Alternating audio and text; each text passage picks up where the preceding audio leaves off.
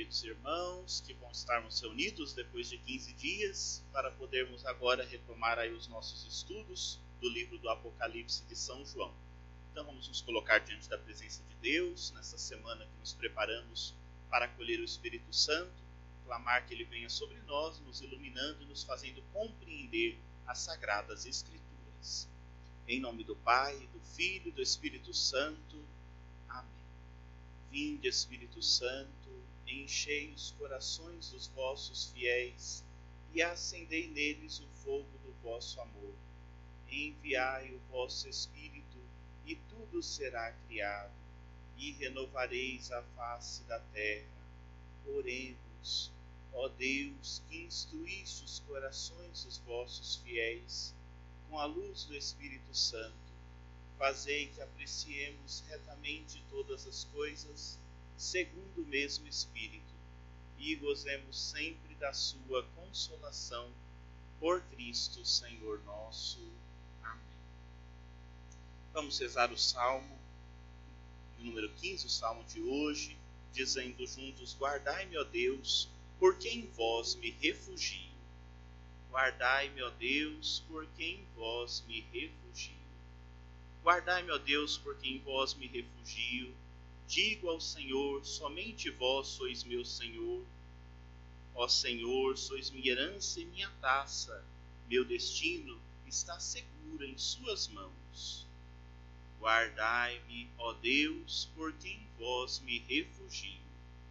Eu bendigo o Senhor que me aconselha, e até de noite me adverte o coração. Tenho sempre o Senhor ante meus olhos, pois se o tenho ao meu lado, não vacilo. Guardai-me, ó Deus, porque em vós me refugio. Eis porque meu coração está em festa, minha alma rejubila de alegria e até meu corpo no repouso está tranquilo, pois não haveis de me deixar entregue à morte, nem vosso amigo conhecer a corrupção. Guardai-me, ó Deus, porque em vós me refugio. Vós me ensinais vosso caminho para a vida, junto a vós felicidade sem limites, delícia eterna e alegria ao vosso lado. Guardai-me, ó Deus, porque em vós me refugio. Glória ao Pai, ao Filho e ao Espírito Santo, como era no princípio, agora e sempre. Muito bem, meus irmãos, vamos então dar continuidade. Estamos já no capítulo 12, estamos bem adiantados no nosso livro do Apocalipse de São João. Estamos aí junto com João, vendo, tendo as visões que ele colocou para nós, para entendermos grau desta profecia que ele deseja nos apresentar. Então nós caminhamos aí, vimos já toda a estrutura do livro e agora nós adentraremos numa nova série de visões a partir do capítulo 12, um pouquinho diferente das visões que nós vimos até agora, e ele vai continuando assim sua profecia. Bom, se, se a gente estiver atento, você vai notar que desde a primeira visão, no capítulo 4, né, por assim dizer, né, desde o capítulo 4 ele vem falando de um tal de um julgamento. Então ele veio julgar, e vai julgar, e vai julgar. Mas esse julgamento começou lá no capítulo 4 e ainda não chegou. Né? E toda vez que o julgamento está chegando, parece que acontece alguma coisa, e ele primeiro então apresenta essa série de coisas para que a gente possa chegar no julgamento. Mas ele está chegando, até o final do livro vai acontecer esse julgamento. Então nós vimos lá a primeira apresentação, a carta às comunidades, às sete comunidades, e depois nós vimos no capítulo 4 e 5 a visão do trono de Deus, né, os, os, anciãos, a, a, milícia celeste que adora, o cordeiro que abriu os, o livro. Nós vimos que sempre tem uma dificuldade, né, o livro estava selado, haviam sete selos, o cordeiro vai abrindo um por um. Quando chega no último selo, antes do último selo, ele faz uma pausa Aí nós vimos que tem então as sete trombetas quando se abre o último selo, os anúncios, os ais, as dificuldades que, haverão, né? tudo para dizer que a profecia ela deve manter a comunidade viva e unida, porque sem a profecia nós vamos acabar de, é, decaindo na, na lábia das coisas ruins e más do mundo. E aí nós vamos, fomos vendo que tem vários símbolos e vários elementos que vão nos apresentando aí essas realidades do céu e da terra. Tudo que está no livro tem um significado, um porquê, e o pano de fundo é sempre animar a comunidade, animar a comunidade que é considerada os discípulos e os profetas que devem levar adiante a mensagem do reino. Agora, então, nós vamos entrar numa sessão, e aí nós terminamos quando vimos as, as, as sete trombetas tocarem. E aí, na última trombeta, nós vimos que acontece um hino, né, e aí a gente conclui aquela parte das trombetas, e aí começa uma nova série de visões. Do capítulo 12 até o capítulo 16, nós vamos ter uma série de três visões, três sinais que ele vai aparecer. Então, a, é a sessão dos três sinais que a gente chama: o sinal da mulher, o sinal do dragão e o sinal dos sete anjos com as sete pragas ou as sete taças, que vai vir no finalzinho lá do capítulo 16. Vamos lá, vamos para a leitura então do capítulo 12, para que a gente possa então é, analisar cada um dos elementos. O capítulo 12 é muito conhecido de todos nós, ele é um livro, é, é um capítulo que sempre vem na liturgia, sobretudo liturgias ligadas a Nossa Senhora. A gente encontra essa leitura do capítulo 12 na primeira leitura, geralmente quando nós temos ela na missa, algumas partes dela. Né? Então vamos ler juntos e aí vamos parando para analisar cada uma das coisas. Um sinal grandioso apareceu no céu. Uma mulher vestida com o sol, tendo a lua sob os pés e sobre a cabeça uma coroa de doze estrelas estava grávida e gritava entre as dores do parto, atormentada para dar à luz. Apareceu então outro sinal no céu: um grande dragão, cor de fogo, com sete cabeças e dez chifres, e sobre as cabeças sete diademas. Sua cauda arrastava um terço das estrelas do céu, lançando-as para a terra o dragão prostrou-se diante da mulher, que estava para dar à luz, a fim de lhe devorar o filho tão logo nascesse. Ela deu à luz um filho, um varão, que regerá todas as nações com cetro de ferro.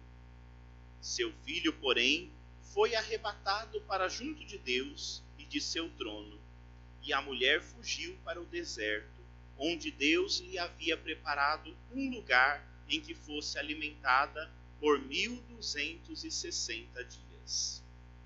Vamos dar uma pausa aqui. Então nós vimos aqui já os dois primeiros sinais aparecendo em conjunto e depois nós vamos ver a decorrência né, desses dois sinais que apareceram no céu. E aí tem diversos simbolismos. Então ele estava lá e ele viu no céu, por primeiro, aparecer um sinal grandioso, uma mulher uma mulher que tem diversas caras aparece e essa mulher está grávida, prestes a dar à luz.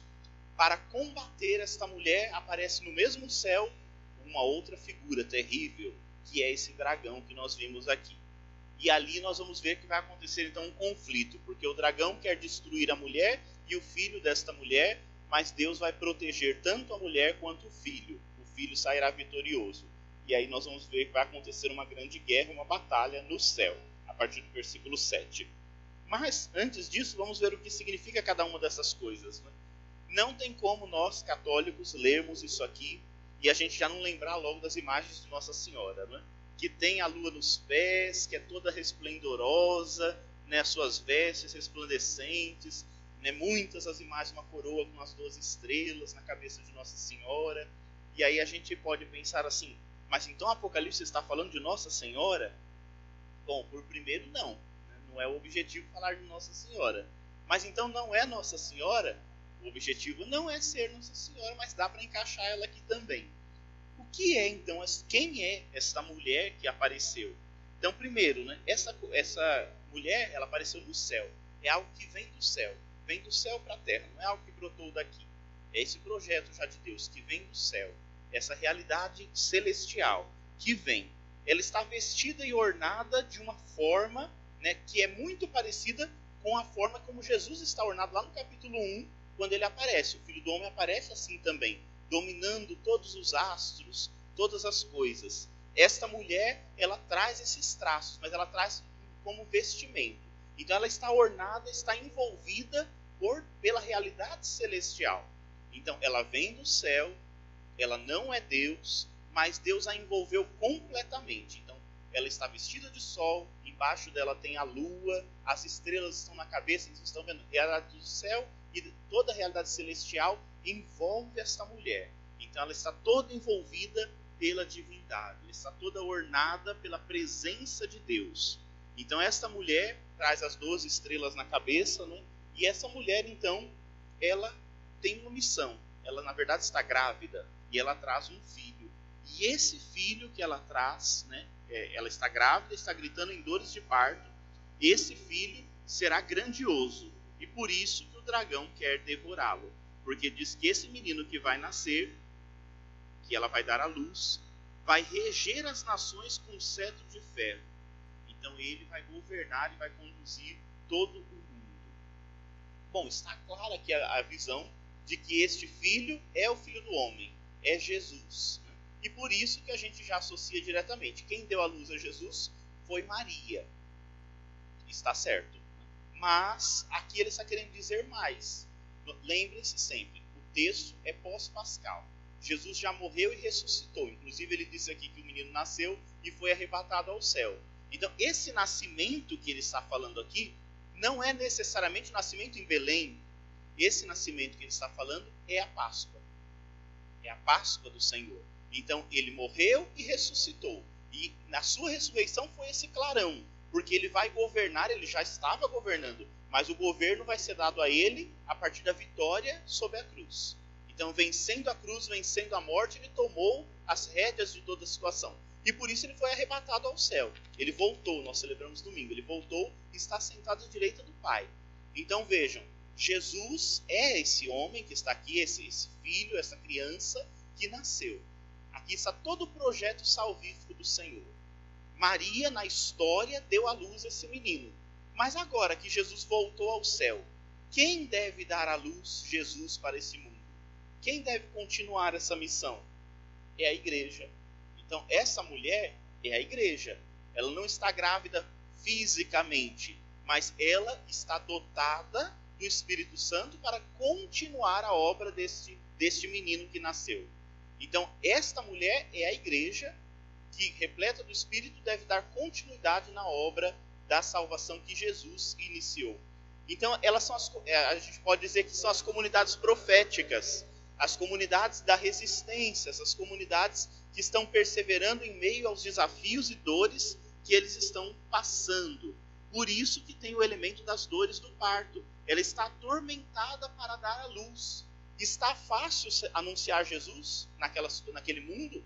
É fácil a gente anunciar Jesus ainda hoje? É fácil gente apresentar essa luz diante de um mundo que não quer a luz? Não é fácil. São as dores do parto que envolve, são as dificuldades que estão. É o dragão que está querendo devorar essa mensagem, acabar com a esperança dessa comunidade. Então, essa mulher é a igreja.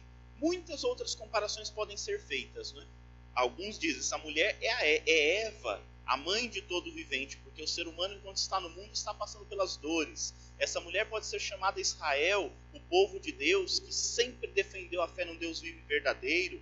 Esta mulher pode ser Maria, a mãe da nova aliança, a nova Eva. Enfim, esta mulher representa as comunidades fiéis ao projeto e à palavra de Deus. Aquele que se mantém fiel forma o conjunto que é intitulado como esta mulher. Então é isso que simboliza a mulher que está ali e que aparece no céu.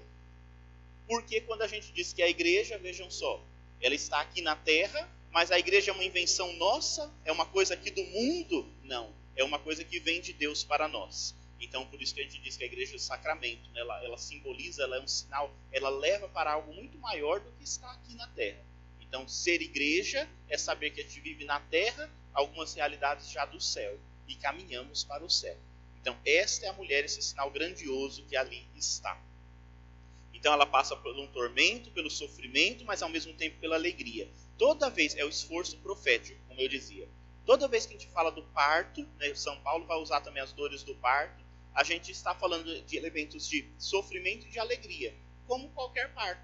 Então, a mulher que vai dar à luz, ela sofre, ela tem receios, angústias, tem as dores, se o parto for normal, né? se não for mesmo assim, né? uma cirurgia é uma coisa que traz, traz um pouquinho de, ainda hoje, né? de medo, de receio, mas logo na sequência, quando ela tem o seu filho nos braços, a alegria já vem. E aí aquela dor fica para trás. Então a presença do seu filho, do menino, da criança, a presença da criança alegra tanto que faz a gente esquecer o sofrimento. É claro que algumas dores ainda vão permanecer, né? mas a, a alegria maior faz vencer. Isso trazendo para a profecia a mesma coisa. Quando a gente profetiza, quando a gente vive a fé, quando a gente constrói o reino, a gente passa por muitas dificuldades. Mas a alegria da fidelidade é maior. E aí nos motiva a mesmo sofrendo, mesmo com lágrimas, a gente permanecer fiel. E esse é o objetivo dessa primeira visão que ele tem no céu. Mas lá no céu surgiu outro sinal. E vejam, provém de lá também do céu, não é da terra. Qual é o sinal? É um dragão. Olha as características desse dragão. A mulher é linda, né? A gente consegue observar uma mulher vestida de sol, lua nos pés, cabeça uma coroa, grávida, está ali, aparece resplandecente lá no céu. Uma imagem muito bonita. Do outro lado, aparece outra imagem, mas essa daqui é terrível. Né? O dragão apareceu lá no céu no versículo 3. Um grande dragão, não é uma coisinha pequena, não. Cor de fogo, sete cabeças e dez chifres, e sobre as cabeças sete diademas. Então, sete cabeças ele tem, em cada uma das cabeças tem um diadema, uma coroa, e ele tem dez chifres. É uma coisa que já por si já é meio esquisita, né? Nem tem, não é um chifre para cada cabeça, não, nem dois, né? É uma coisa disforme. E essa é a característica do nosso dragão, do dragãozinho, né? Do grande dragão que se levantou. E ele se colocou ali diante da mulher para devorar. Então veja, ele tem uma fome de devorar o filho que vai nascer desta mulher porque este filho será grande e é ele que vai governar as nações. Então, qual que é o objetivo do dragão? Destruir esse filho. Então, a gente já observa, esse dragão tem uma pretensão. Se ele quer tirar aquele que vai governar, a gente já entende que ele quer tomar o lugar dele. Por isso ele quer matá-lo, por isso ele quer destruí-lo. Mas ele não vai conseguir, porque nós vimos ali que Deus salvou o filho e preservou a mulher. Então o filho foi arrebatado e a mulher foi mandada para o deserto e lá ela foi protegida. Vamos lá, o que, que significa isso? Quem é o dragão? O dragão é o reino da mentira, da injustiça, da maldade. Vejam, a cor de fogo lembra a violência, a arrogância, né, o, o poder devastador. E é algo que é real, que está aí, que aparece no mundo, mas vejam, não brota desse mundo não, vem lá, vem, da, vem do céu. É uma realidade que nos ultrapassa. É grande. Sete cabeças. O sete significa o quê? Perfeição. Plenitude. Ele tem a plenitude de um poder mundano. Tem sete cabeças. Sete diademas. Diadema lembra a realeza. Puxa vida, esse dragão é rei e tem sete coroas. Então estamos perdidos, né? Será que estamos perdidos? E agora? Tem sete cabeças e sete coroas. Então é perfeito o dragão? não é porque ele tem dez chifres. Então veja, ele é o pai da mentira. Ele aparenta perfeição para enganar. Mas se você olhar bem para ele, você vai ver que ele é imperfeito. Dez cabeças, dez chifres lembra a imperfeição. O chifre é o sinal do poder e da força. Ele tem dez, ele é forte. Ele tem uma força de violência, de devastação. Mas é imperfeito, é limitado. Apesar dele ser causar medo, o seu poder é limitado, é imperfeito, mas ele engana e ele destrói e ele vem para isso. Né? Então a gente tem que tomar muito cuidado com ele.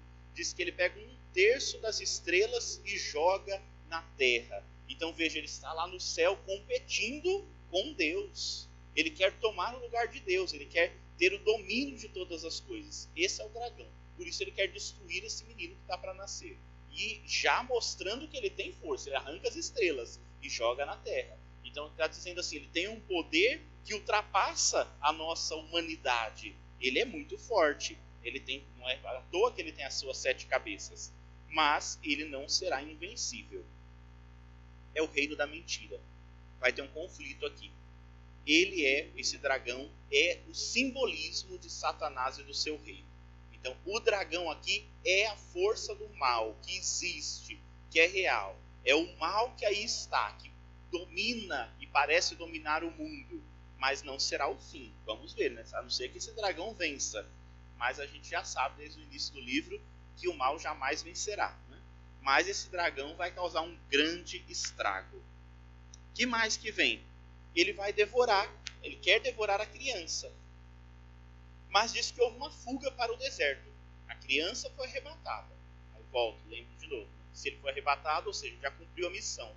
Jesus já ascendeu ao céu, já voltou, já não é mais a criança. Então, quando a gente vê aqui a criança, não é o menininho, é a presença do próprio Jesus.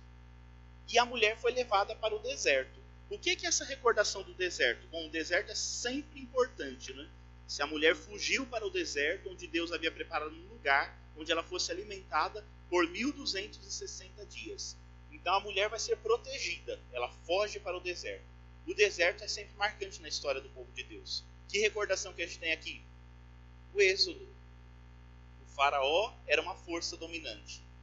O povo de Deus foi liberto. Mas logo na sequência, o Faraó se arrependeu de libertar e correu atrás do, do povo. E onde o povo se refugiou? No deserto. E no deserto diz que ficou 40 dias.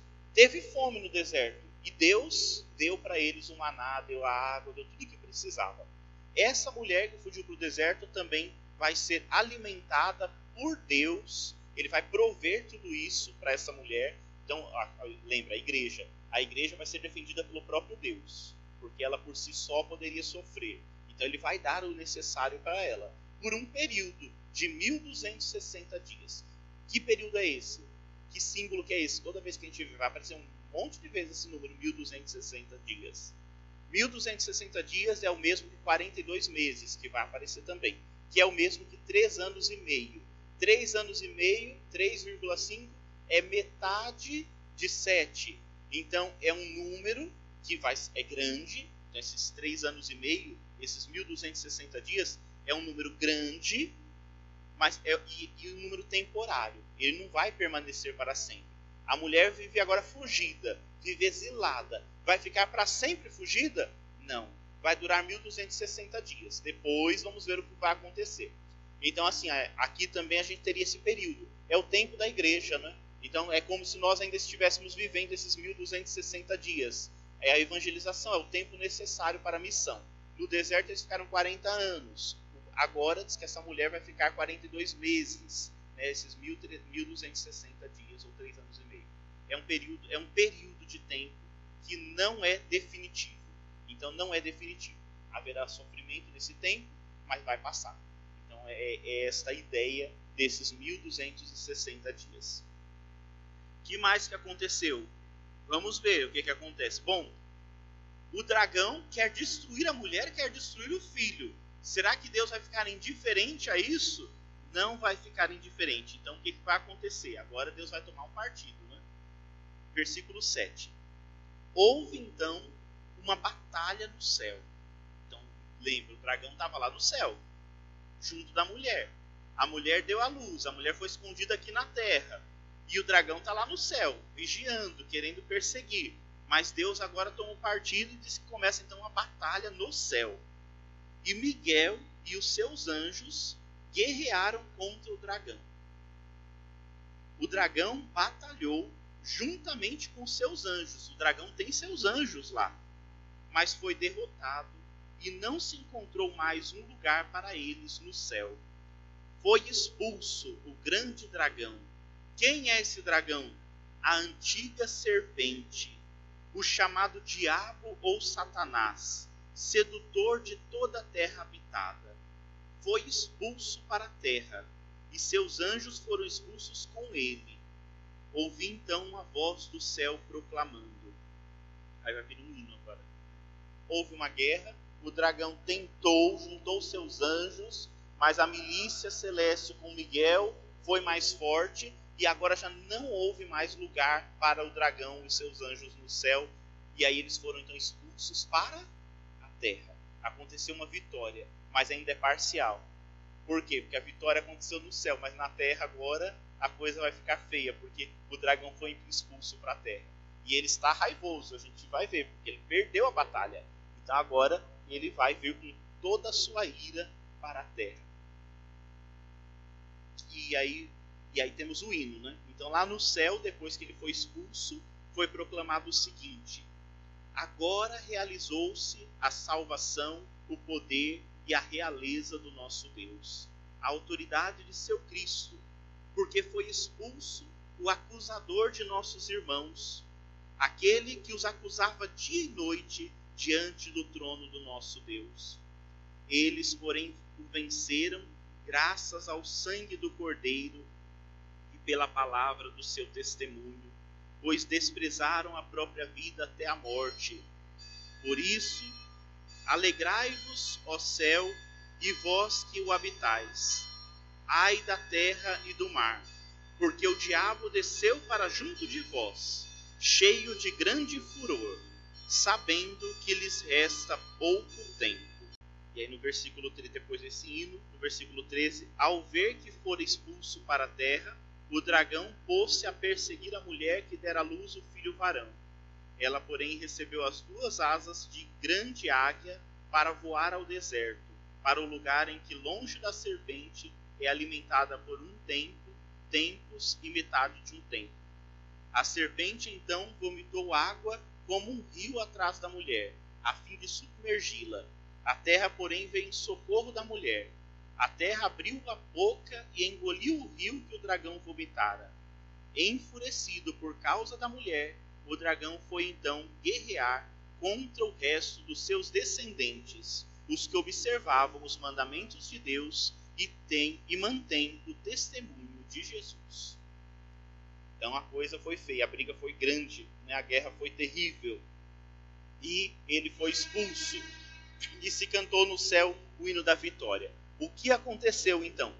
Primeiro, o que, que representa isso tudo? Né? Então, Miguel, Miguel a gente sabe o que significa o termo Miguel, a palavra Miguel. Né? Quem é como Deus? Então, o próprio Deus tomou partido e resolveu então expulsar o delator, aquele que acusava dia e noite. É uma visão, já no Antigo Testamento a gente tem, né? de que o inimigo, Satanás, é um anjo, e com os seus anjos parece que eles tinham livre acesso ao céu. Quando a gente lê o livro de Jó, a gente vê exatamente isso. Satanás andava por lá né, e ficava acusando os filhos de Deus. No, inclusive no livro de Jó, a gente vê que Deus permite que Satanás faça lá as coisas dele para provar a fé de Jó. Então era um acusador que ficava o tempo todo lá. Então ele parece que dominava um pouco algumas, alguns pedaços. Mas agora que o cordeiro foi imolado e voltou, já não há mais lugar para ele. Então, como que ele foi vencido? Pelo sangue do cordeiro. Então, o cordeiro veio destruir esse antigo inimigo. Não há mais lugar para ele. Então, em Jesus, ele foi destruído e ele foi banido. E aí, essa é aquela teoria que a gente tem até hoje, né?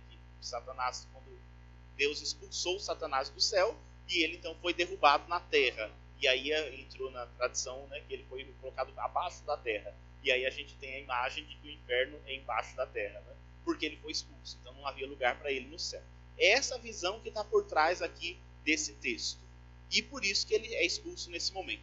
Mas foi só agora? Quando que foi? Não, é uma mentalidade geral que vai dominando esse período, mas para a gente entender que já não há mais lugar. Deus o expulsou definitivamente. Ou seja, não há mais ninguém que nos acuse.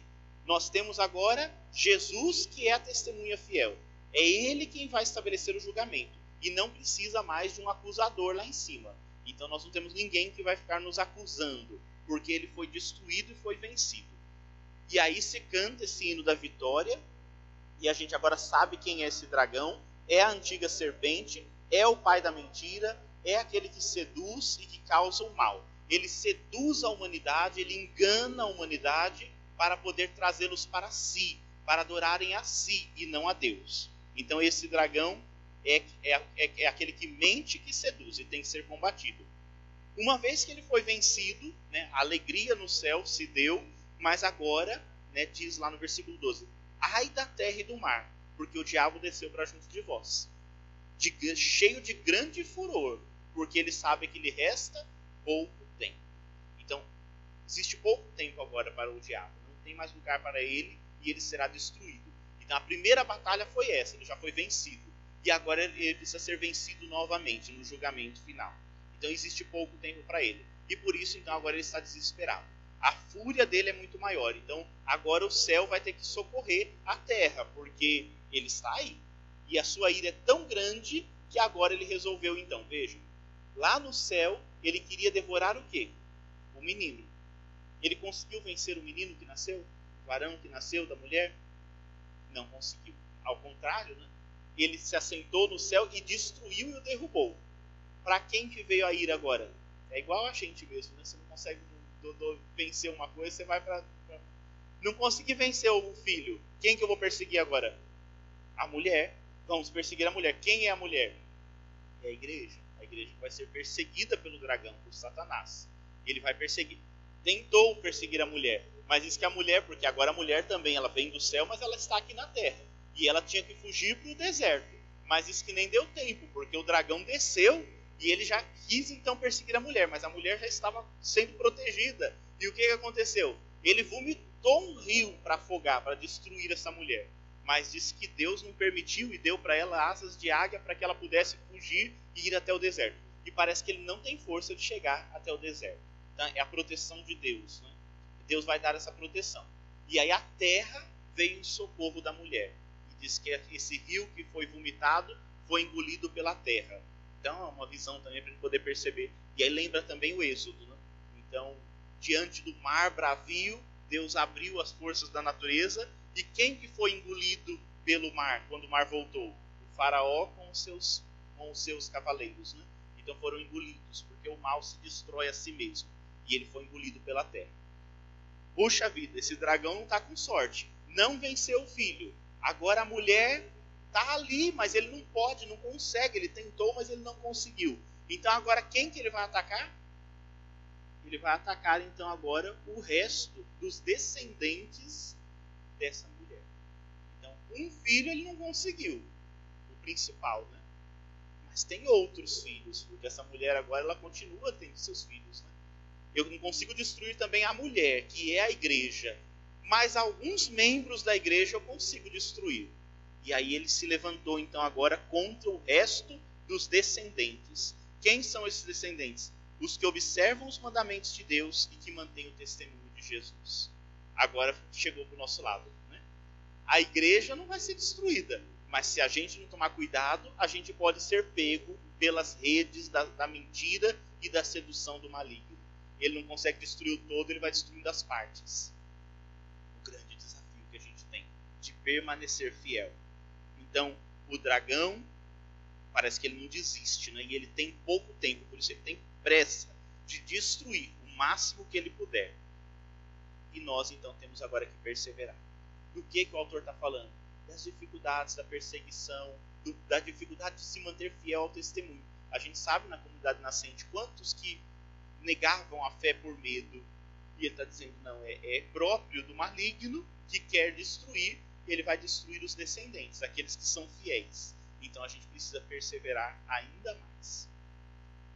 Poxa vida, né? O versículo 18 é o último lá, né? Que o dragão colocou-se depois na praia do mar. Então, não conseguiu destruir o filho, não conseguiu destruir a mulher, resolveu destruir agora os descendentes e por isso ele se prostrou lá, se colocou nas praias do mar. Diz aqui que botou um pé na, na praia, um pé no mar, né?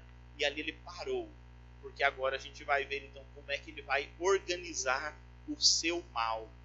Então, o mal que, que veio de lá e que caiu agora aqui vai se estruturar para poder destruir. Então, ele tem uma tática. Ele para destruir, ele precisa se organizar. E é isso que o capítulo 13 vai nos apontar. Tranquilo até aqui? Acho que sim, né? Deixa eu ver se eu não esqueci de nada vamos para o capítulo 13. Porque agora o dragão vai formar os seus filhos. Ele vai agora ter os seus braços no mundo. Porque o mal em si age através de coisas bem concretas. Senão a gente fica morrendo de medo só de, Satanás. Mas onde está Satanás? Não é? Porque ele é, seduz, ele mente, e por isso ele precisa das suas forças aqui E aí ele vai fazer agora essas forças acontecerem. Capítulo 13. Diante da visão do dragão que está lá na praia. Ele parou ali na praia e ali ele ficou. Por quê? Porque agora ele vai convocar as suas forças. Uma, uma visão, a continuação da visão. Né? Agora, essas duas coisas não vêm mais do céu. São duas coisas que vão vir da terra e do mar. Vi então uma besta que subia do mar. Então, está parado na praia e diz que lá no meio do mar subiu uma besta. Uma besta é uma fera, não? um bicho terrível. Olha como era essa besta que apareceu.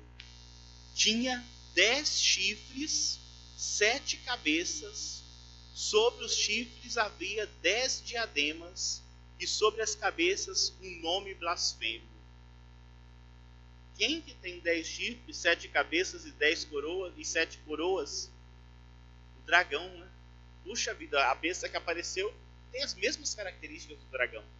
É filho do dragão, né? Então brotou ali. Só que na cabeça dele tem um nome blasfemo. A besta que vi parecia uma pantera. Os pés, contudo, era como de um urso, e sua boca como a mandíbula de um leão. Então, como é que era essa fera? Ela parecia uma pantera, mas os pés dela era de urso e a boca era de leão. Assim era essa fera.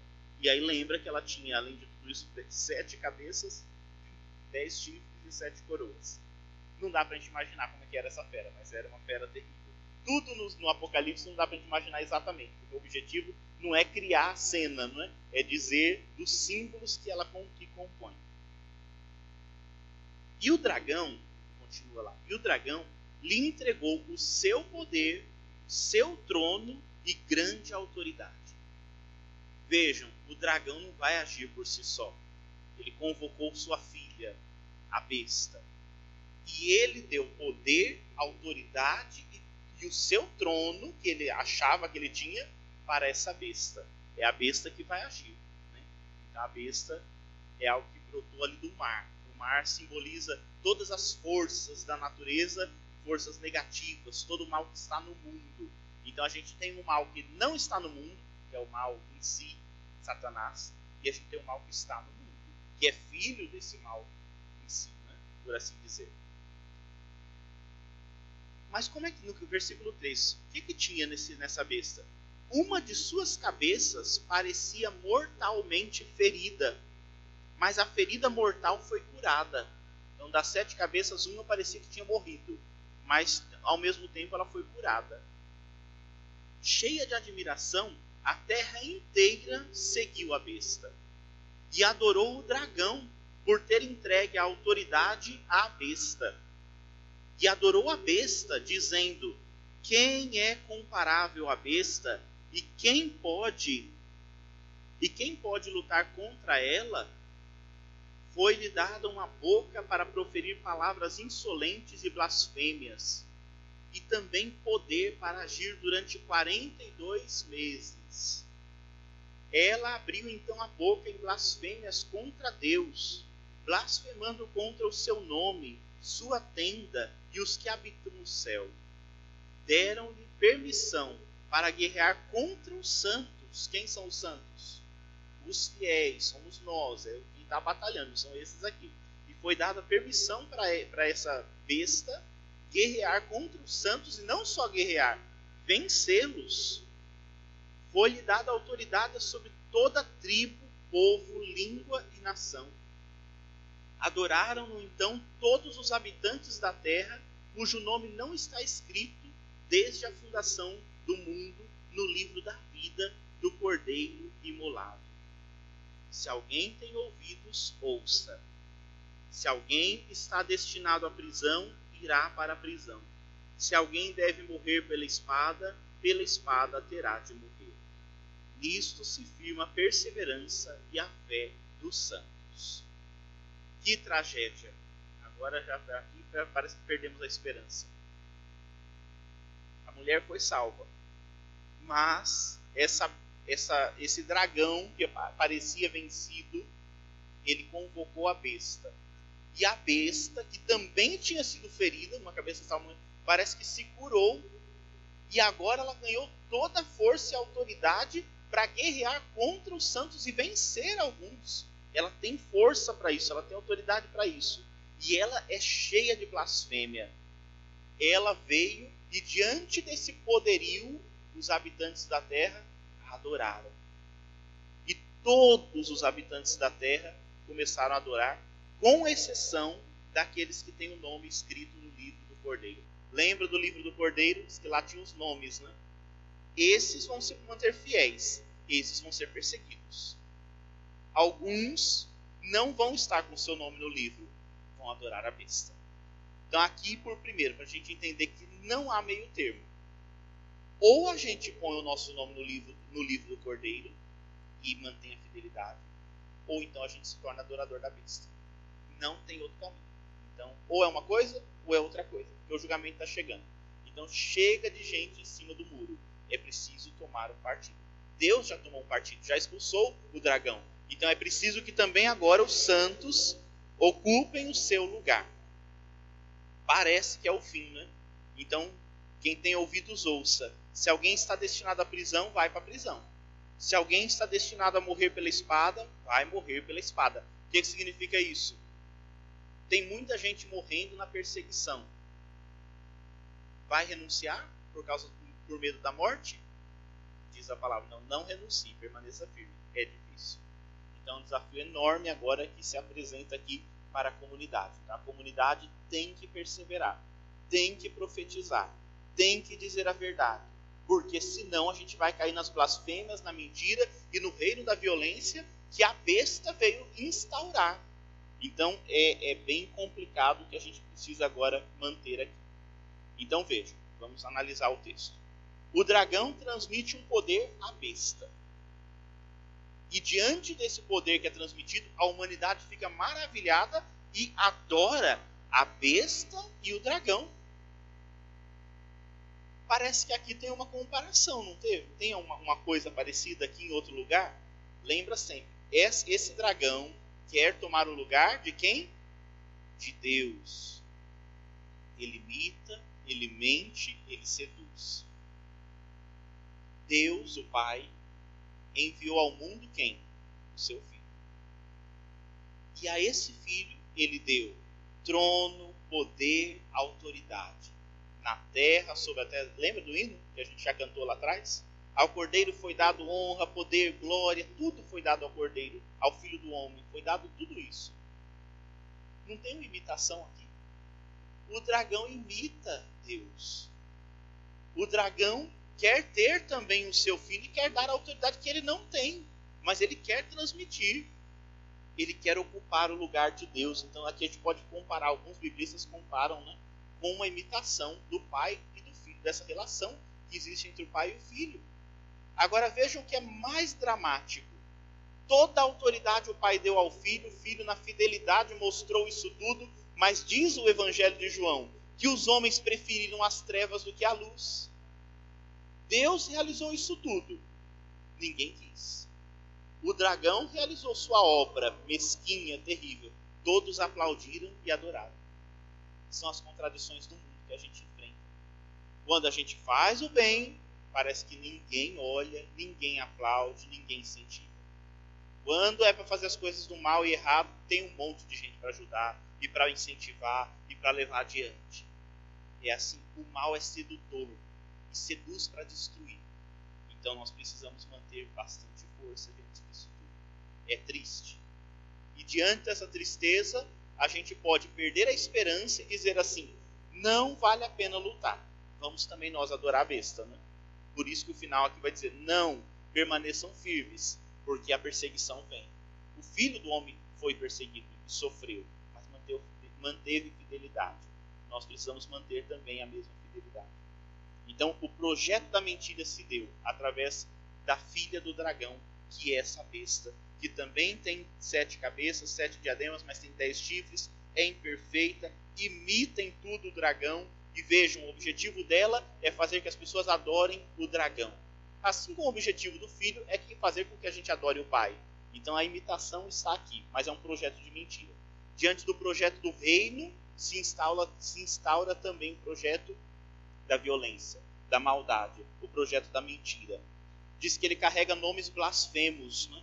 O que, que é uma blasfêmia? É atribuir às pessoas nomes que pertencem exclusivamente a Deus. Então é transformar em coisas e pessoas em Deus. Isso é uma blasfêmia. Né? Então quando a gente pega algo que é só de Deus e a gente atribui a um ser humano. Essa besta traz esses nomes blasfemos. Ela traz sobre si. Então essa besta se colocou no lugar de Deus. Jesus foi acusado de blasfêmia, porque ele se dizia filho de Deus. Mas ali estava a verdade. Diante disso, perseguiram e mataram a ele. Agora, a besta se levanta, toma o nome de Deus e todo mundo aplaude e diz que está correto e o adora. Então vejam, preferiram as trevas do que a luz. Mataram a luz, tentaram destruir a luz e deram força para as trevas. Então é, é um mundo e a gente precisa se posicionar diante deste mundo. Então a gente pode dizer que essa besta ela é como que a encarnação histórica do pai da mentira. Então como que o pai da mentira age no mundo? Pela, pela, pelos, pelas forças históricas que vão traçando o mal e a violência. Quem são essas forças? Os impérios. Estão aí sistemas políticos que, ao invés de gerar vida, geram morte. Todos, não, são todos, mas a maioria na, na história começa bem e desanda. E é isso que ele está dizendo. Então, essa besta é esse poderio exacerbado que existe. E naquele momento, quem era a grande besta que fazia o dragão aparecer? O Império Romano. Então, aqui, essa besta é o Império Romano. É bem concreto. Ele está ali. Ele surgiu do mar. Roma está ali cercada pelo mar Mediterrâneo. E é, é, é, essa visão, então se considera ali, ela brota do mar, ela vem das forças negativas e ela traz violência, morte, destruição. O Império Romano é o grande mal, é essa besta. Mas sempre foi o Império Romano? Não, o Império Romano é praticamente um resumo do que já teve antes. Por isso que essa besta tem outras cores. Ela parece uma pantera. A pantera lembra o Império Persa, que perseguiu, destruiu, mas foi acabado. Já não existe mais. Os ursos lembram o Império dos Medos. A, região média já tinha dominado, mas agora também já foi ficando para trás. A boca de leão lembra a Babilônia. Babilônia venceu e fez e aconteceu, mas foi destruída. Então, para a gente entender assim, a besta é só o Império Romano, quando Roma cair, acabou tudo? A besta é essa força obsessiva pelo mal. Cai uma, levanta outra, e vai se juntando, né? Então por isso que essa besta vai ficando uma coisa terrível, porque ela vai juntando tudo que não presta dos outros e vai trazendo para si. E naquele período, o autor sagrado vê em Roma todos esses elementos. Então o Império Romano é a destruição. E ela, então, é, precisa ser vencida. Está aí na história. Então vejam só, né, como é interessante a gente meditar até hoje. Como que Satanás destrói os filhos de Deus, né? Pela violência, pela corrupção, pela maldade, que se instala através de, dos sistemas que estão aí no mundo. E parece que não mudou muito, né? Até hoje. Então, se a gente tomar cuidado, e às vezes a gente fica. E é, isso é interessante. E às vezes a gente fica adorando sistemas políticos, reis, príncipes, políticos, colocando-os no lugar de Deus, achando que eles são salvadores da pátria e não são. Tomar muito cuidado. Então tá vendo só? Como que pode alguém adorar a besta? Basta a gente olhar para o mundo hoje, as polarizações, os problemas, né? E às vezes a gente vai endeusando alguns sistemas e algumas pessoas, achando que ali está a salvação. E a gente adora. Às vezes a gente renuncia os nossos valores, os nossos princípios em nome de ideologias e de situações que não geram a vida, mas geram a morte. Mas a gente se engana, e a gente acha que é aquilo, e a gente fica cego adorando a besta. Então temos que tomar muito cuidado. A besta não é o X ou Y a pessoa, mas essa força do mal que se estrutura, se organiza para enganar, para derrubar, para destruir. Então fiquemos muito atentos, né? a maldade está aí. Ela já foi vista na história e continua, ela continua. Ela tem um tempo, ela não vai durar para sempre. Mas diz que ele vai dominar por 42 meses. O que, que são 42 meses? os 1260 dias que a mulher está protegida no deserto. Então veja, no mesmo tempo, enquanto a mulher está sendo preservada, a besta está dominando está destruindo, está devastando. Assim como daqui a pouco vai acabar a proteção para a mulher, também vai acabar esse poderio da besta, porque a, a batalha vai se dar e o julgamento vai acontecer. Então a gente precisa observar isso diz que né, essa besta tinha uma das cabeças dela que estava ferida, quase morreu. Né? Quem que é essa besta? Né? Então a gente imaginar as cabeças, depois vai aparecer de novo. Cada cabeça era um rei do, do Império Romano que foi se sucedendo. Um rei terrível nesse período, né, anterior um pouquinho, foi Nero. E Nero morreu. Nero incendiou Roma e fez uma tragédia, uma atrás da outra. Só que apesar de Nero ser tudo isso, depois que Nero morreu, se suicidou, tem tanta história, né? Diz que na verdade ele não estava morto. Alguns diziam que estava morto. Outros diziam, ele morreu, mas ele voltou à vida. Ele foi escondido. Ele é Deus. E começaram a endeusar a figura de Nero. Então é essa cabeça que morreu, mas reviveu. Qual que é a imitação aqui? Jesus. Ele não se, se, se contenta a imitar só o Pai, né? ele imita o filho também, ele vai imitar Jesus. Então é uma imitação aqui para dizer, tá vendo? Só Nero é até maior, ele conseguiu e ele está aí. E alguns nesse período, Nero já tinha morrido, já tinha anos, mas alguns no período que estava escrito, sendo escrito o livro do Apocalipse, alguns acreditavam que Nero já tinha voltado à vida e que estava por ali. Né? Então, por isso que ela foi curada e ela está viva, aquela cabeça que parecia que estava morta. Disso se fortaleceu o culto aos imperadores. Então, os imperadores são deuses que precisam ser cultuados, a gente precisa adorar esses imperadores, porque eles não morrem, eles permanecem. Né? E, e é tão forte esse, esse, poder da idolatria, então aqui é um combate à idolatria, porque a gente adora esse sistema terrível que existe no mundo, que inclusive a gente quer colocar mesmo no lugar de Deus. Né? E vejam como é que é que o povo adorava a besta. Eles diziam: quem é como a besta? Quem pode lutar contra ela? Acabamos de ver alguém aqui que se levantou. E aqui é uma afronta à figura de Miguel. Né? A gente tinha acabado de dizer quem é como Deus. Agora o povo diz assim: que Deus? Quem é como a besta? Ela sim tem força.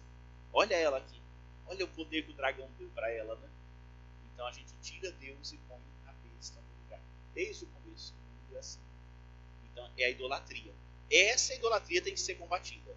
Essa idolatria pôr no lugar de Deus coisas que não são Deus, mas que são forças de destruição.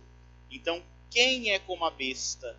Nós não queremos dizer isso. Nós queremos dizer quem é como Deus. A besta sente e acha que é, mas ela não é. É Deus quem vai vencer essa besta. Não? Então, nós não queremos dizer quem é como a besta, nós queremos dizer quem é como Deus. Então, é preciso perseverar nesse tempo de perseguição não vai durar para sempre. Essa tem que ser sempre nossa certeza. Né? Diante das perseguições, saber que elas não vão durar para sempre. Vão durar apenas 42 meses.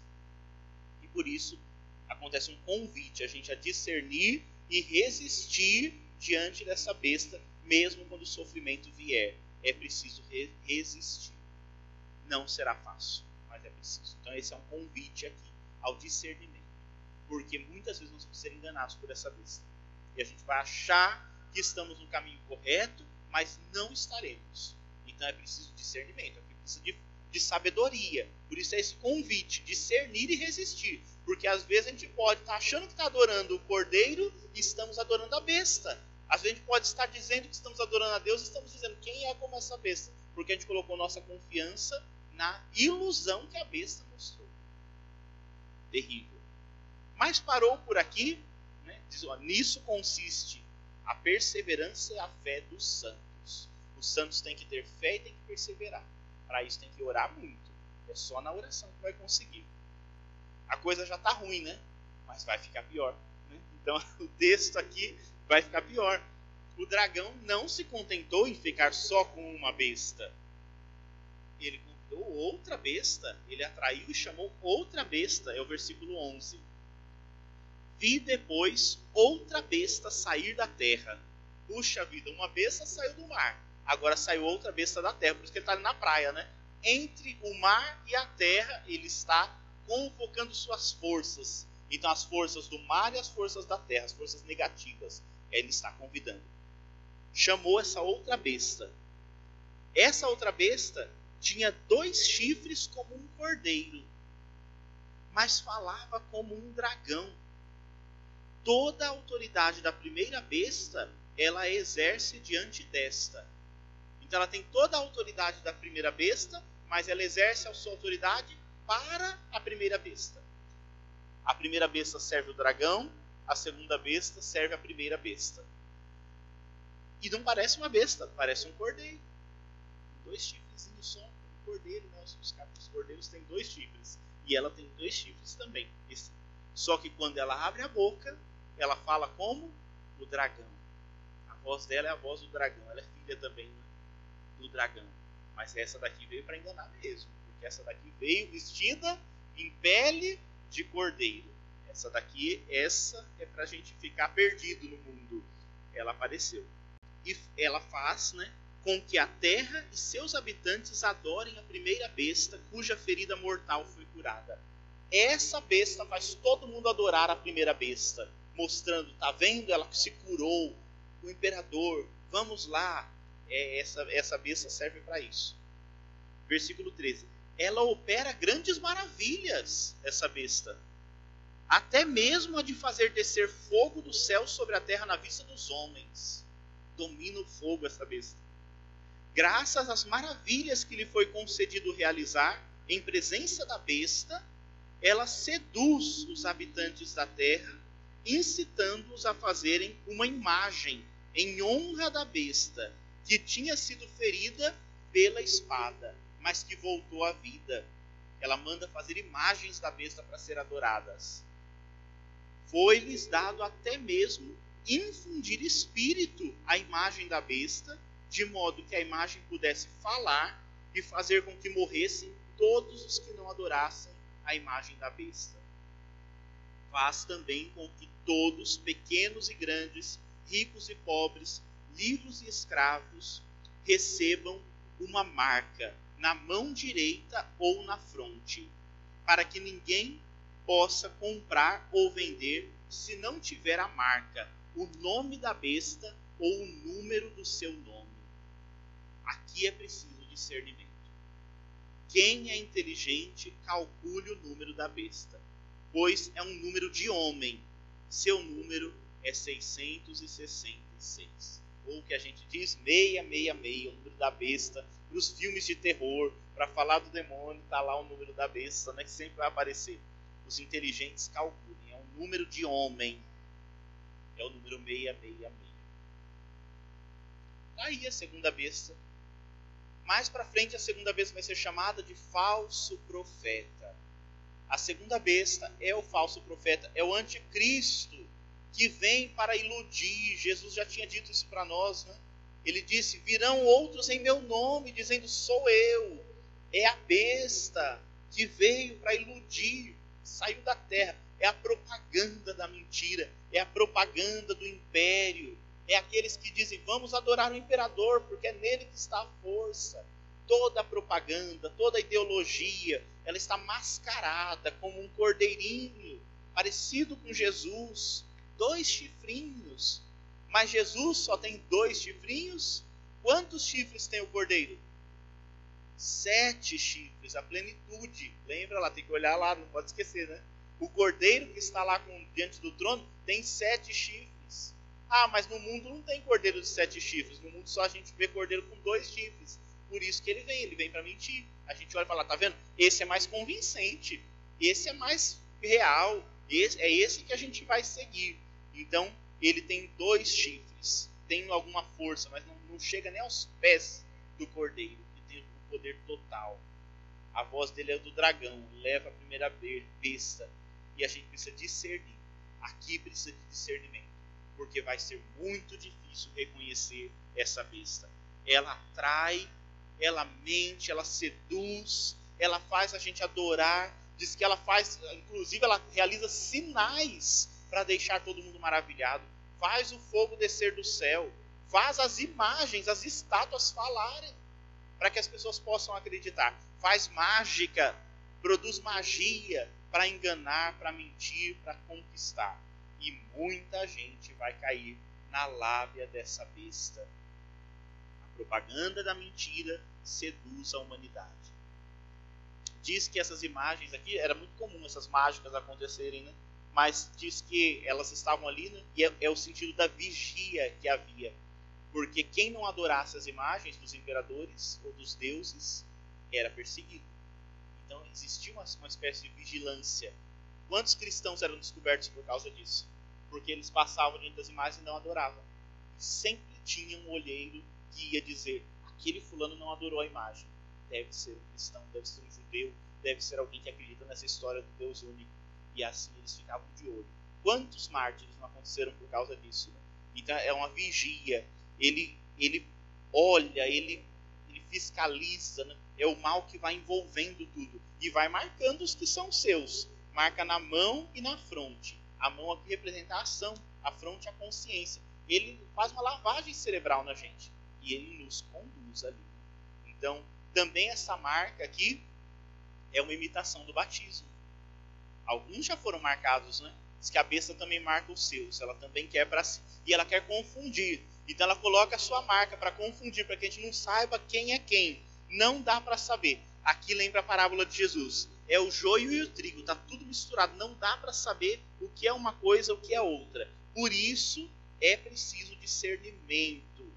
E só o discernimento vai fazer a gente saber quem é a besta e quem são os seus discípulos. Então a marca dele é o número 666. Quem tiver inteligência ou discernimento, que diga quem é a besta aqui acontece uma charada e uma provocação, né? Então, é quem é inteligente calcule o número da besta. É o número de um homem e é esse o número. Calcule. Ao longo da história da humanidade, muita gente calculou o número da besta para descobrir quem é essa besta. Quem é a besta, meus irmãos? É todo ser humano que gera morte, que manipula a consciência, que perverte as relações, que trazem destruição. De tempos em tempos se levanta uma pessoa que traz essas características. Nesse tempo, aí aqui assim, os biblistas falam diversas coisas. A tese mais aceita é, dentro dos cálculos, dentro do, do, do, da língua grega e da língua hebraica, cada vogal corresponde a um número. Então, quando eles começam a somar os números para cá, para lá e fazer as, as contas, desse número 666 se chega ao nome César Nero. Então, quem que é essa besta que ele está falando? Né? É um imperador romano. É ele, porque é a figura dele está sendo adorada. Né? Mas será que é só ele passou? Não. Dentro desses números dá para você colocar um tanto de gente. Nem todo mundo vai bater, mas um tanto de gente dá para colocar. Né? Por isso que a gente tem que ter no pano de fundo. Aí alguns vão dizer, aqui vocês vão ouvir, né? É o Papa, é não sei quem, é tudo conversa que vem. Mas assim, qualquer força que se levantar para tomar o lugar de Deus e enganar e mentir, pode ser a besta. Mas são forças reais, naturais, que estão aqui no mundo. Então são as forças que se levantam. Então essa besta, de tempos em tempos, ela aparece. São esses grandes líderes ou, ou instituições que se levantam. Então, por já foi muita gente já foi considerado a besta, né? Então sempre se levanta um poder muito tirano, alguém coloca. E é nesse sentido que em algum momento da história alguém disse que o papado, não um papa, mas a figura do papado era a figura da besta, porque dominava o mundo naquele período. Né? E alguns diziam que era uma força maléfica. A igreja também disse que por exemplo, o protestantismo era essa força que veio para destruir a igreja. Então, ao longo da história, depois, o nazismo, todos esses elementos a gente vira e mexe, vai levantar e vai dizer: é a besta. Está certo ou está errado? Pode ser, é e não é. Toda força, todo ser humano que gera morte, manipula, perverte, destrói, é a besta. Por isso que tem uma explicação, alguns biblistas falam de outra explicação para esse número 666. 666. O número 6, ele indica imperfeição. Qual é o número perfeito? É o número 7. O 6 está ali, do ladinho, né? Mas se ele não dá o 7, se ele para em si mesmo, é imperfeito. E o que é imperfeito, se repete, se repete, se repete, ou se repete três vezes, três é o número da totalidade, se fechou em si mesmo. Morreu na imperfeição.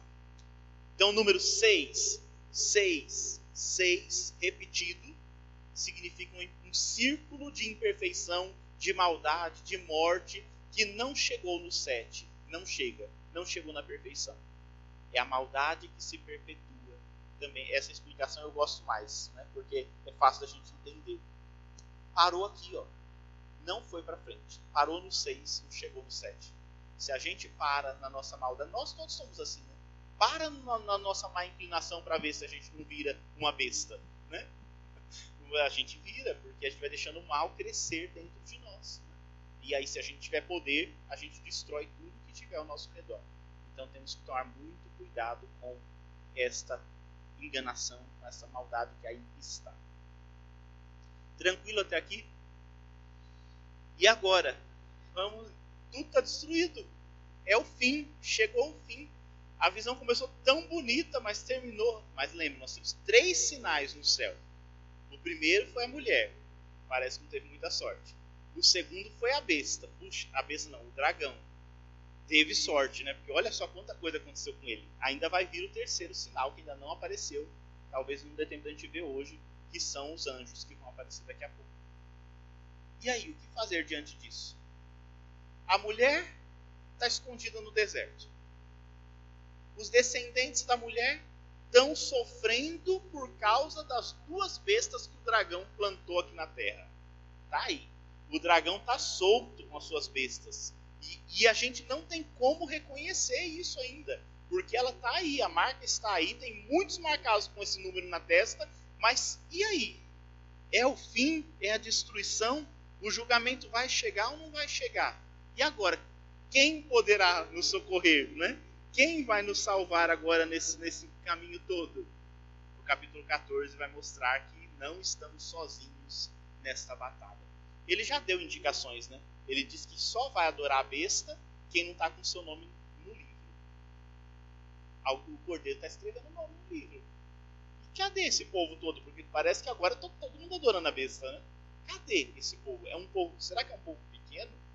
É ou não é, né? Capítulo 14. Tive depois esta visão. Eis que o cordeiro estava de pé sobre o monte Sião, com os 144 mil que traziam escrito na fronte o nome dele e o nome do seu pai. E ouvi uma voz que vinha do céu, semelhante a um fragor de águas e ao ribom e ribombou de um forte trovão. A voz que eu ouvi era como o som de citaristas tocando suas cítaras. Cantavam um cântico novo diante do trono dos quatro seres vivos e dos anciãos. Ninguém podia aprender o cântico, exceto os 144 mil que foram resgatados da terra. Estes são os que se os que Estes são os que não se contaminaram com mulheres, são virgens. Estes seguem o Cordeiro, onde quer que ele vá. Estes foram resgatados dentre os homens como príncipes para Deus e para o Cordeiro. Na sua boca jamais foi encontrada mentira, são íntegros. Puxa vida, né? Você já tinha esquecido da visão, né? Lá tinha o trono com os quatro seres vivos, com 24 anciãos, com os anjos. O cordeiro estava lá. Diz que estava chegando 144 mil que já tinham sido marcados. Tem mais uma multidão vindo. E esse povo tudo? A gente parou lá e fomos ver o que estava acontecendo. E agora descobriu que do outro lado, lá na terra, temos agora um dragão com duas bestas e que estão aí atraindo. Diante do dragão, com as suas duas bestas que estão marcando na fronte algumas pessoas, nós temos essa, esse grupo aqui que não se deixou contaminar pela mentira. Na sua boca não foi encontrada mentira. São íntegros. Não se contaminaram, não se venderam, são virgens. Não se prostituíram. Por que, que esse termo aqui, né, essa virgindade aqui não é física? Né? São virgens. porque daqui a pouco vai aparecer a grande prostituta. E todos os homens e mulheres se entregaram à prostituta. Estes 144 mil não se entregaram, porque eles foram marcados pelo Cordeiro. Quem são, né? A gente já viu, são aqueles que se mantêm fiéis. Então não é um número fechado, é um número aberto. Quem nós queremos ser? Queremos ser do número dos 144 mil ou nós queremos ser do número do 666? A gente tem que escolher, porque todos vão ser marcados. Por um ou por outro. Agora, qual fila que nós vamos entrar? Né? O cordeiro está de pé no Monte Sião, com seus 144 mil que foram marcados. O dragão está lá com as suas duas bestas, achando que tem poderio. Ele com duas bestas na terra. Sobre o monte está o cordeiro em pé, com seus 144 mil marcados. É uma cena grande, muito bonita da gente ver. Tá vendo? Então, assim, tudo isso, estava todo mundo aqui adorando. Olha como é pequeno diante do cordeiro que tem 144 mil junto consigo. E que não atraiu os 144 mil com a mentira. Boca deles não tem mentira, tem integridade. Aqui tem um monte seguindo, porque estão sendo enganados. Foram enganados, caíram na sedução. É triste, é deprimente, né? Para que a, o dragão e a besta consigam atrair, tem que mentir, tem que enganar. Porque na verdade ninguém o segue. Aqui a gente tem 144 mil que seguem na verdade. São livres, não são obrigados. O cordeiro não obriga ninguém a segui-lo. Mas estes o reconheceram na verdade. É uma cena bonita, que é, é para levantar a esperança, para a gente poder ver. Se a gente vive um mundo assim, sem refletir, sem rezar, a gente vai na onda da besta. Mas se a gente está com o Espírito Santo, ele nunca nos obriga. Ninguém é obrigado a seguir o cordeiro não quer ninguém por obrigação. No entanto, tem 144 mil que o seguem. E dia e noite o seguem. E não se contamina.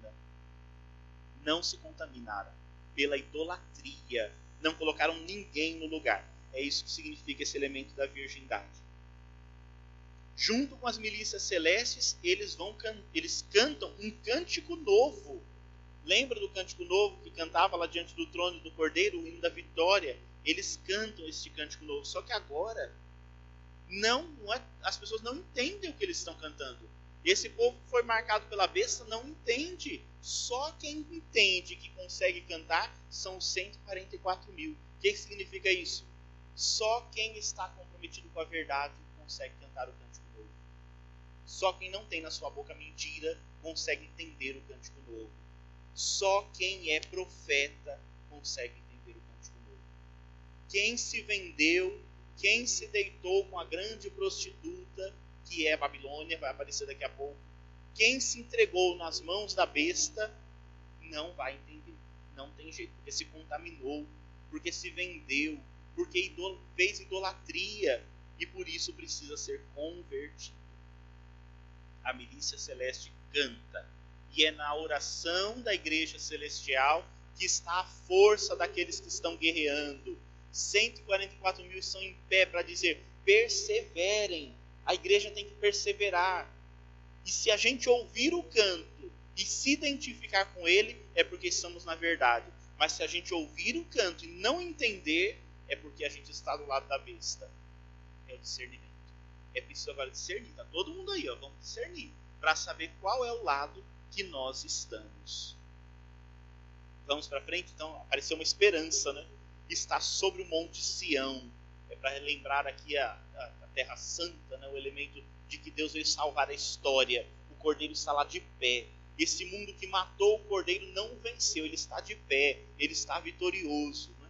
Então, ele ter, ele ter sido arrebatado para o céu não significa que ele abandonou, não, ele continua ali, porque é ele que veio estabelecer o julgamento. E o julgamento vai chegar. Lembra que eu disse que o julgamento, desde o começo que fala desse julgamento, e nada desse julgamento, mas agora parece que vai chegar, porque agora o cordeiro está ali em pé. E os 42 meses estão passando. Então é sinal de que agora o julgamento vai chegar. Por isso, nós vamos ter agora os anjos que vão anunciar a chegada do julgamento. O julgamento chegou. Versículo 6. Vi depois outro anjo que voava no meio do céu com um evangelho eterno para anunciar aos habitantes da terra, a toda nação, tribo, língua e povo. Ele dizia em alta voz: Temei a Deus e tributai-lhe glória, pois chegou a hora do julgamento. E adorai aquele que fez o céu e a terra, o mar e as fontes. Chegou a hora do julgamento. Lembra nos ais, nos toques da trombeta, diz que apareceu uma, uma águia, há poucos capítulos atrás, né? que anunciava os ais. Então ele dizia: cuidado, né, as nações. Agora veio um anjo e ele anuncia o evangelho. Lembra lá atrás que tinha duas testemunhas que anunciavam que comeram um livrinho, que é o evangelho, e diz que eles dominaram e conseguiram ensinar, mas que eles foram mortos e ficaram com seus corpos na, na, na terra, né? E diz que até que o Espírito veio e os arrebatou e fez eles retomarem a vida. Aqui a gente está voltando lá para aquela cena aparentemente foram vencidos. Agora o anjo veio do céu e agora ele traz o evangelho e ele anuncia o evangelho eterno, esse livrinho que aparentemente tinha sido destruído, agora ninguém mais consegue destruir, porque um anjo vem do céu e ele anuncia por toda a terra. É um anjo, o primeiro anjo, ele voa do céu e anuncia o evangelho para todos. É um convite, é o último convite à conversão. Abandonai a idolatria, prestai honra, glória a Deus. Vamos adorar não as estátuas, não a besta, não os imperadores. Vamos adorar aquele que fez o céu, a terra, o mar, as fontes, aquele que fez tudo isso. Esse anjo vem convidando todo mundo à conversão, à mudança de vida, porque o julgamento chegou. Ou se converte agora, ou não haverá mais tempo. Então, o primeiro anjo vem nessa revoada anunciando isso vem o segundo anjo. O segundo anjo, no versículo 8. Outro anjo, segundo, continuou: Caiu, caiu, Babilônia a grande, a que embebedou todas as nações com o vinho do furor. Caiu. O segundo anjo proclama a queda da Babilônia. Aquela que embebedou as nações com o vinho do furor. Aquela que trouxe a mentira, enganou, destruiu. Ela caiu foi destruída, caiu. O império da morte está desmoronando. Esse anjo veio dizer isso. Então, cuidado, você que está junto com Babilônia, a Babilônia está caindo, ela já caiu. E vai cair todo mundo que estiver com ela. E ninguém vai poder. Agora não tem mais o que fazer. Ninguém vai poder impedir isso. O julgamento vai se dar. Ninguém vai impedir. Então, segundo vem anuncia. Então, quem está junto de Babilônia, cuidado, né? porque Babilônia caiu. E o furor do Senhor vai chegar mais um anjo, outro anjo ainda, o terceiro, seguiu-os em alta voz. Se alguém adora a besta e suas imagens, e recebe a marca na fronte ou na mão, esse também beberá o furor, o vinho do furor de Deus, derramado sem mistura na taça da sua ira. Será atormentado com fogo e enxofre diante dos santos anjos, diante do Cordeiro a fumaça do seu tormento sobe pelos séculos dos séculos. Os que adoram a besta e a sua imagem, e quem quer que receba a marca do seu nome, nunca tem descanso, dia e noite. Nisso se firma a perseverança dos santos, os que guardam os mandamentos de Deus e a fé em Jesus. Ouvi então uma voz do céu dizendo: Escreve, felizes os mortos os que desde agora morrem no Senhor. Sim, diz o Espírito, que descansem de suas boas obras os acompanhem. Três anjos. Um chamou a conversão, o outro disse que Babilônia caiu, e esse terceiro disse: quem continuar adorando vai cair e não vai ter descanso. E aí um anjo veio e disse assim: Feliz quem perseverou. Feliz quem tombou na luta porque vai encontrar o descanso. Porque quem adora a besta não vai descansar nem dia nem noite. Vai ser atormentado com enxofre. Não vai ter descanso. Aquele que morreu na luta será reerguido, será levantado, ressuscitará. Aquele que viveu na idolatria e na prostituição não terá o descanso que, que ele está dizendo aqui? E aí, é uma, aí acontece a bem-aventurança. Feliz quem morre defendendo a justiça. Quem é que morre defendendo a justiça?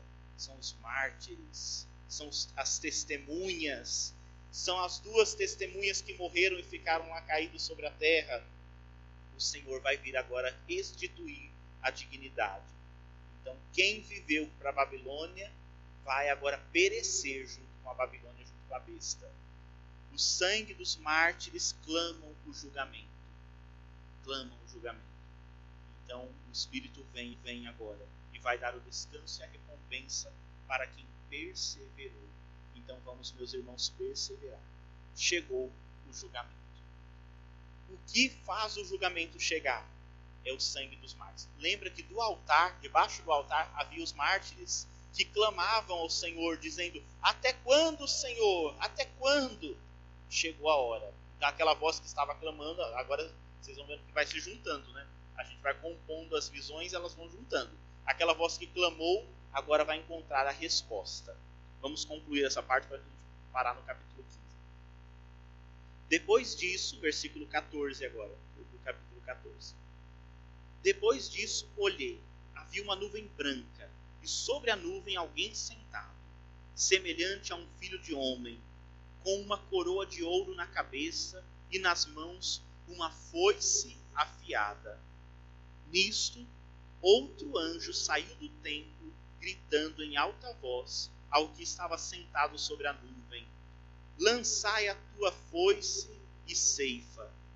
Chegou a hora da ceifa, pois a seara da terra está madura o que estava sentado na nuvem lançou então a sua foice sobre a terra, e a terra foi ceifada.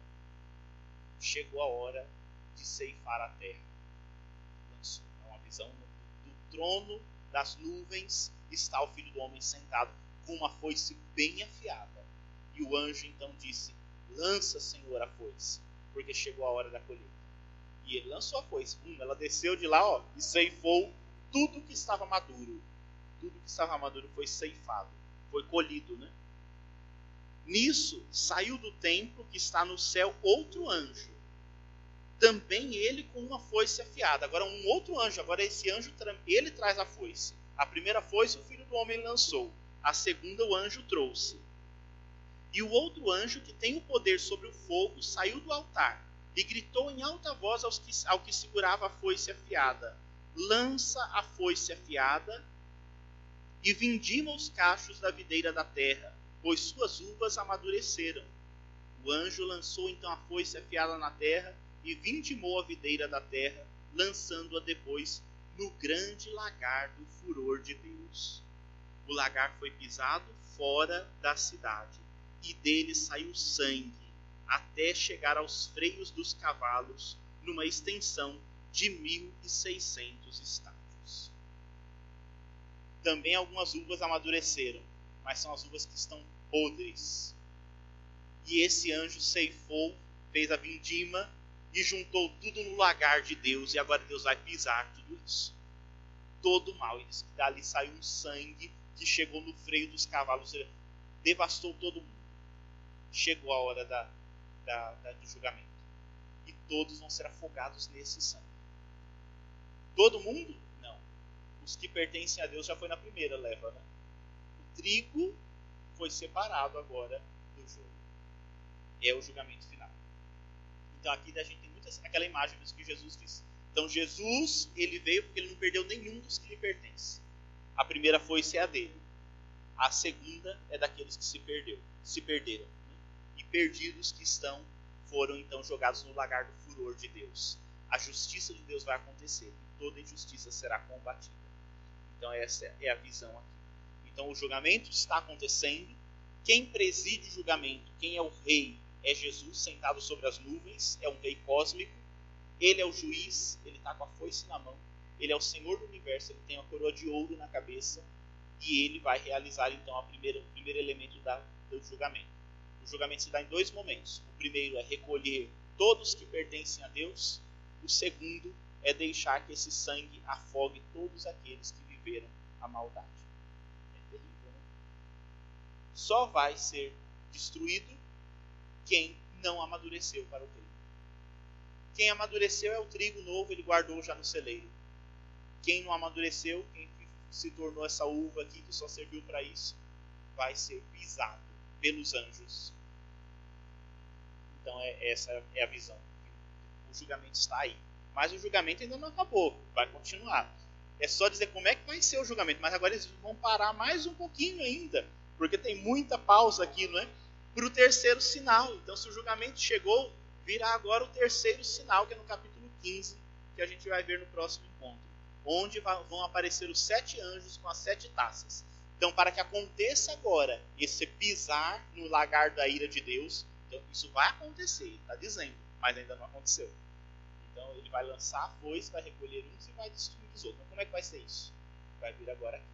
Então ele primeiro anuncia como é que vai ser, mas ainda tem mais tempo. E nós vamos ver agora esse tempo que temos ainda pela frente.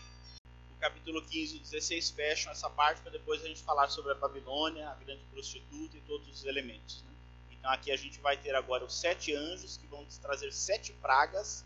As pragas vão vir em sete taças que serão derramadas nessa humanidade. Então, as sete pragas agora que vão consumir no julgamento, para que a gente possa construir o novo céu e a nova terra. Mas ele vai virar só depois, virar só depois que a gente vencer Babilônia, a grande prostituta, a besta. Tem muita gente para ser destruída, tem muito mal para ser destruído ainda. E o Cordeiro vai vencer tudo isso. E nós vamos assistir isso tudo. Espero que nós assistamos junto com 144 mil, junto do Cordeiro em pé, porque diz que a esses ninguém fará mal. Né? Porque se nós estivermos junto com esses cachos da uva que caíram no lagar, aí a coisa vai ser feia. Depende de nós. Deus não quer que ninguém se perca. Né? Essa é a mensagem do, do Apocalipse. Depende de nós, se deixar ser enganado ou se deixar conduzir pelo Espírito. Então, perseverança. Quando vier a tribulação e a perseguição, e você disser assim, eu acho que eu vou jogar tudo pro alto. Aí você lembra do, dos servidores da besta, que disseram assim: vamos adorar aqui mesmo, que tá bom, olha só como a besta é poderosa, né? Vamos adorar a besta, vamos adorar o dragão, né? Aí você lembra disso, fala: vou largar minha missão, vou deixar o cordeiro? Será que vale a pena? Aí medita, né? Quando você se perguntar isso, você lembra: você vai proclamar quem como Deus ou quem é como a besta? Então a gente tem que fazer as nossas escolhas bem concretas aqui no mundo. Espero que todos nós possamos dizer quem como Deus. É só nele que está a nossa esperança. Glória ao Pai, ao Filho e ao Espírito Santo, como era no princípio, agora e sempre. Rogai por nós, Santa Mãe de Deus, para que sejamos dignos das promessas de Cristo. Amém. Então, até a semana que vem, né, para que a gente possa continuar os nossos estudos. Obrigado pela presença, pela participação mais este dia e vamos continuar firmes até o final do nosso livro do Apocalipse. Uma boa noite, um bom resto de semana para todos. We'll be right